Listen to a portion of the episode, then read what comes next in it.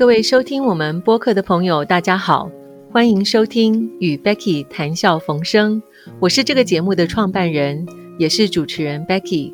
这个节目是想透过聊天的方式，陪伴你随时随地轻松的吸收新知，不管是最新的科技应用，或是市场动态，都可以作为你生活、工作、投资的养分。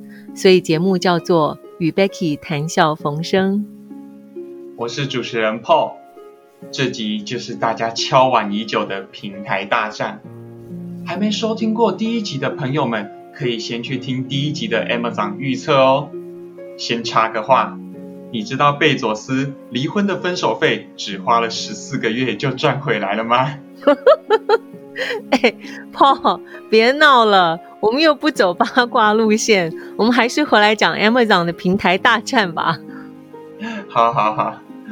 我们上次提到，为什么 Amazon 的 Fire Phone 不是烈火燎原，而是惨遭滑铁卢呢？Amazon 在二零一四年推出的 Fire Phone，根据第三方机构从入口网站流量的数据来看，全球销量可能不到五万台，花了一点七亿美金把整个 Fire Phone 的部门裁撤之后，到底发生了什么事情呢？对。我们上集有提到，Amazon 在今年八月新推出有声控功能的智慧健康手表，外形非常文雅，是布面的，叫做 Amazon Halo。而去年九月就发布一只戒指，叫做 Amazon Echo Loop。因为当五 G 普及的时候，所有资料都可以送到云端处理，穿戴装置就会越来越轻薄短小，通常都没有够大的荧幕去操控。Amazon 是设计了语音的操作界面。可是，在移动的状态，一直讲话也很累，有时候也不方便，有一些隐私的这个考量，所以可能还是需要一个荧幕。因此，我们大胆推测，Amazon 极有可能推出手机或平板来串联它整个的生态系。了解。可是，Becky，你上课时好像有提过，平台的战争并没有想象中的容易，对吗？的确，我个人在微软、及 Palm 还有 Google。亲身经历过三次平台大战，绝对不是任何人推出一个好用的装置，大家就会抢着买。平台会有网络效应，你记得是什么吗？哦，知道，就是西瓜微短饼，大者很大，越多人用这个平台的价值就越高。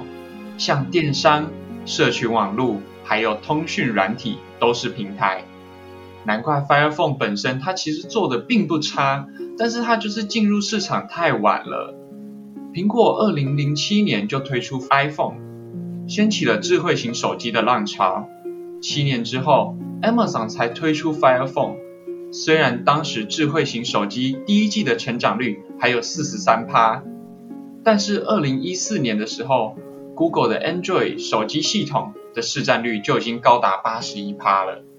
iOS 的市占率也有十五趴，两个人加起来就已经是九十六趴了，剩下就只有四趴的市场能够去抢占。对，所以真的很难，对吗？而且啊，还有另外一个原因，就是平台的转换成本太高了，对于用户端跟开发商都是如此。我们先从用户端出发，像 iOS 用惯的人就不太会用 Android。因为他们换到新的系统需要经历一段适应期，而且有时候答案并不相容，反之亦然。所以你以为果粉真的是粉丝吗？说不定很多都是被系统绑架了呢。唉，像我就是这样，我对苹果也不是情有独钟，但是就是懒得换成别的系统，因为真的太麻烦了。是啊，那你看，我们如果再从开发商的角度出发，在一个新的作业系统上。做新的应用程式 APP，从开发、上架、经营市场、维护，都是额外的成本。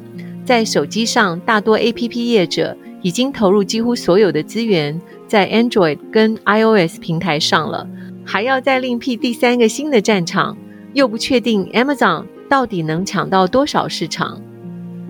嗯，这样听起来，人才也会是一个问题，对吗？开发商内部已经有很多人熟悉写 iOS 或者是 Android 的应用程式，人力市场上也有很多，但是新的平台又要雇佣，还有培养新的工程师去写新的 APP。嗯，没错。嗯，这么说来，平台真的是一个很重要的战略地位呢。有了平台，就像古人说的“居高临下，势如破竹”，推出的其他产品，大家都会因为习惯而继续使用了。对，这就是为什么平台策略这几年成为显学的原因了。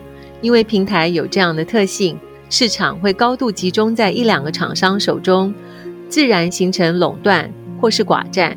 不像其他的市场，像运动用品，我们都知道有 Nike、Adidas，对不对？他们的市占率都比较分散。像二零一七年，Nike 跟 Adidas 在全世界最大的两个市场，美国跟中国。他们的市占率都是二十一趴左右，即使到了去年，两家加起来也只有五十八趴，跟 Paul 你刚刚讲的那个 手机的作业系统，已经两家加起来就九十六趴，实在是差很远。了解，这样听起来机会好像有点渺茫。Amazon 真的还有可能再推出手机吗好别急，Amazon 啊，绝对不会没戏唱的。记得我跟你提过，他们在美国成功渗透进很多家庭的智慧音箱吗？你要不要分享一下？对哈，我们当时发现 Amazon 把 Fire Phone 裁掉之后，两周内，也就是二零一四年的十一月，就推出了一个全新的计划。他们这一次从智慧音箱 Echo 出发，搭载着语音助理 Alexa，还有一系列的产品。从语音购物到智慧家电的控制中心，这也是一种平台，对吗？没错，Alexa 成功的在智慧家居这个生态系展开了绵密的布局，而且还不断的在进化中哦。现在呢，已经开放给开发商做各种新的城市应用，他们叫 Skill，就是技能那个字，不叫 APP。像联想电脑也已经加入了该阵营，甚至连 Facebook。在去年初的时候推出智慧荧幕 Facebook Portal，都是用 Amazon 的 Alexa 语音助理。去年 Alexa 已累积多达十万种的 skill 了。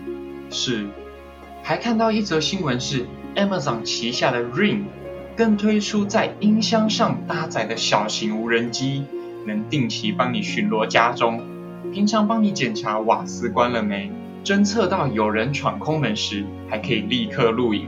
让你随时的远端监控，所以有了 Alexa，把整个智慧家居串联，又掌握了语音购物的平台，而且在二零一七年就推出了第一代 Amazon Echo Show，有七寸的荧幕搭配音箱。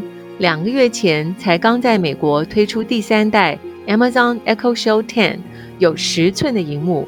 所以 Amazon 一定会持续经营 Echo 以及 Alexa 平台。所创造出来的新蓝海市场，就是智慧家居的生态系。哇，我想观众朋友应该也和我一样，想继续关注这场精彩的平台大战后续的发展吧。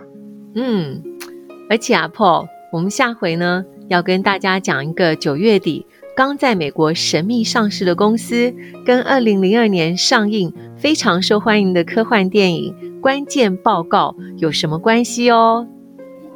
哇，真是期待！欢迎持续收听、关注并追踪与 Becky 谈笑逢生。